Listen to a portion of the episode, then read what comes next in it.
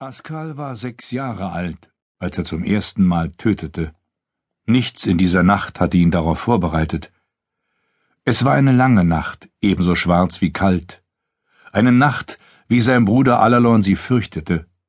Er vermutete hinter den grauen Nebelschwaden Geister und hinter dem Wald, der die Burg Dunfion umgab, ein Heer verbunschener Söldner, die nicht wussten, dass sie längst dem Tode geweiht waren und immer noch drohend ihre Waffen erhoben. Askal lachte den ein Jahr jüngeren Alalon aus. Ich zeige dir einen Ort, der zu warm ist, als dass sich Geister dort wohlfühlten. Woher weißt du denn, dass Geister Wärme hassen? fragte Alalon erstaunt. Askal gab keine Antwort, aber Alalon folgte ihm trotzdem vom Haupthaus ins Freie. Der Nachthimmel schien aus Pech zu sein, zu zäh, um jemals wieder freundliches Sonnenlicht durchzulassen, Weiß hingegen war der Hauch vor ihren Mündern, als sie über den Hof rannten. Sobald sie den rötlichen Lichtschein der Fackeln zurückgelassen hatten, sahen sie nicht einmal mehr ihn.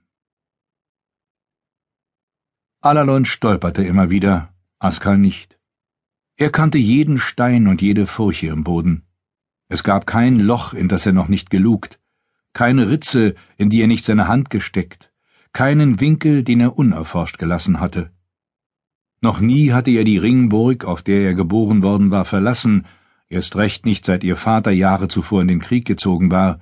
Er, Askal, sei nun der Herr, bis er wiederkomme, hatte dieser beim Abschied erklärt.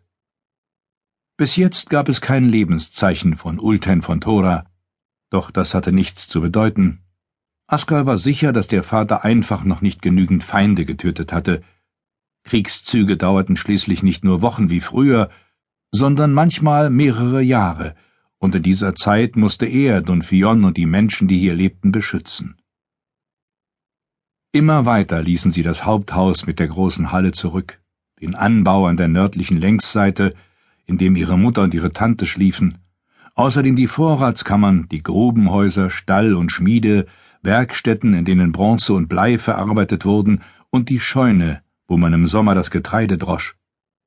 Askal hatte ein anderes Ziel. Ein kleines Gebäude in der Nähe der kreisrunden Mauer, die einst auf der Spitze einer großen Kalksteinerhebung gebaut worden war und schon den Attacken der gefürchteten Wikinger standgehalten hatte. Die Wände dieser Hütte waren aus Flechtwerk errichtet und sorgfältig mit Lehm ausgestopft worden. Sein Dach dick mit Red gedeckt, so dass der kalte Odem der Nacht keinen Einlass fand. Alalon scheute die Dunkelheit, die sie im Inneren erwartete, mehr, als dass er die Wärme herbeisehnte. Was willst du denn ausgerechnet hier? fragte er zweifelnd und versteifte sich. Askar gab ihm einen Stoß. Nun geh schon hinein. Dürfen wir das überhaupt? Ich bin der Herr von Dunfion, ich darf alles. Die alte Una hat gesagt, dass den O'Neills jetzt die Burg gehört, weil Vater ihr Gefangener ist. Sie hat auch gesagt, dass alle mächtigen Männer Geiseln halten sonst wären sie schließlich nicht mächtig, und dass die Geiseln oft getötet oder geblendet werden. Askal packte Alalons Hand so fest, dass sich seine Nägel ins weiche Fleisch des Daumenballens gruben. Der Bruder wimmerte. Sag nie wieder so einen Unsinn über Vater, zischte Askal. Dann sag du mir, wo wir hier sind. Askal erklärte ihm, dass die Ernte meist feucht vom vielen Regen sei, dass man das Getreide vor dem Dreschen und Mahlen erst in einem mit Lehm und Steinen ausgekleideten und mit Torf beheizten Ofen, den man Sor nenne, trocknen und härten müsse, und dass sich dieser im Holzhaus befinde. Als sie endlich eintraten, brannte kein Feuer darin, noch nicht einmal die roten Augen der Glut blickten ihnen entgegen, aber die Wände des Ofens waren noch warm und die Balken, die das Dach stützten, knackten, als würden sie sich wohlig strecken. Ungleich furchterregender klang das Geräusch, das dem Knacken folgte, ein Röcheln, nein, ein Knurren, tief und bedrohlich. Und äh, es gibt sie doch, rief Alalon angstvoll, Geister, Feen, Götter, Elfen. Selbst wenn es sie gäbe, sie würden niemals einen Schritt auf die Burg setzen, sie wohnen auf Bäumen und unter Felsen in Flüssen und Mooren.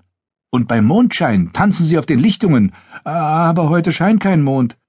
Wenn sein Licht auf die Welt fiele, dann würdest du sehen, dass hier kein Geist sein Unwesen treibt, jedoch ein Kätzchen schläft. Alalons Atem beruhigte sich. Wo ist es denn? fragte er neugierig. Askal zog den Bruder noch näher zum Ofen. Er wusste, dass er Kätzchen liebte. Manchmal schnitzte er ihm eins aus abgelagertem Buchen oder Ebenholz. Seine Mutter Avla behauptete, dass auch sein Vater gut schnitzen könne. Die alte Una hingegen sagte, dass das nichts Besonderes sei. Es liege nun mal in der Natur eines jeden Mannes, mit dem Messer umgehen zu können. Vermöchte er das nicht, sei er eben kein Mann, sondern ein Mönch. Ob dieses dumme alte Weib wirklich Geschichten vom Vater herumerzählte, die nicht stimmten?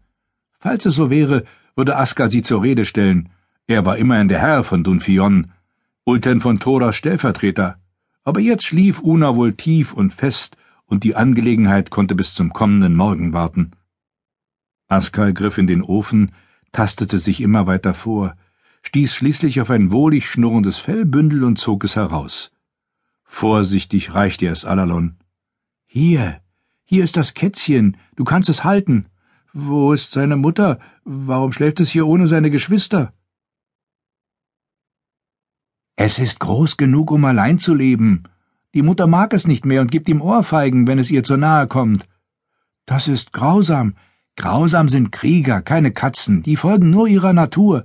Krieger etwa nicht? Ein Held wird, wer über sich hinauswächst. Sein Vater war ohne Zweifel ein Held. Gewiss sehnte er sich nach seiner Heimat, dem Weib und den Söhnen, aber er folgte beharrlich der Pflicht, Feinde zu besiegen. Die beiden Knaben hockten sich vor den warmen Ofen, streichelten das Kätzchen und spürten, wie es mit den Pfoten sanft gegen ihre Hände trat. Bis eben hatten Askals Zähne vor Kälte geklappert. Doch als er sich an den Körper des Bruders schmiegte und dem Schnurren des Tierchens lauschte, war ihm, als würden ihn nach langem Regen Sonnenstrahlen kitzeln. Er schloss die Augen und wähnte sich nicht länger von dunkelster Nacht verschluckt, sondern an jenen strohgoldenen Tag zurückversetzt, da sein Vater von Dunfion fortgeritten war. Er nickte ein, träumte davon, dass der Vater wiederkam und an seinem Gürtel die Köpfe der Besiegten trug. Der brachte gewiss nicht nur Köpfe mit, auch goldene Fibeln und kupferne Gürtelschnallen für die Mutter, Stoffe so weich wie das Fell des Kätzchens und frische, rote, süße Äpfel, deren Saft über das Kinn lief, wenn man hineinbiss. Aska schmatzte genussvoll und dieses Geräusch riss ihn aus dem Schlaf, das und noch ein anderes. Alalon schlief tief und fest. Das Kätzchen hatte sich auf seinem Schoß zusammengerollt und zu schnurren aufgehört. Askal aber konnte nicht einfach wieder die Augen schließen und so tun, als hätte er es nicht vernommen. Er spitzte die Ohren und da, da war es wieder. Ein Ächzen, als würde einer gequält seinen letzten Atemzug tun ein Poltern, als würde einer schwer auf den Boden fallen, ein Klirren, als würde einer sein Schwert ziehen oder es wieder in die Scheide stecken, sicher mit blutiger Klinge. Aska sprang auf. Jetzt, da er konzentriert lauschend den Atem anhielt, war nichts mehr zu hören als sein eigener dröhnender Herzschlag, doch das beruhigte ihn mitnichten. Die Stille hatte nichts Tröstliches, war schwer und schwarz wie die Nacht, verhieß nicht Schlaf, sondern Tod. Trostsuchend streichelte er das Kätzchen, aber das schien von Mäusen zu träumen, fuhr jäh seine Krallen aus und kratzte ihn. Der stechende Schmerz ließ Askal kurz seine Furcht vergessen und das warme Blut, das über seinen Handballen floss, doch das Unbehagen wurde alsbald von einem neuen Laut genähert.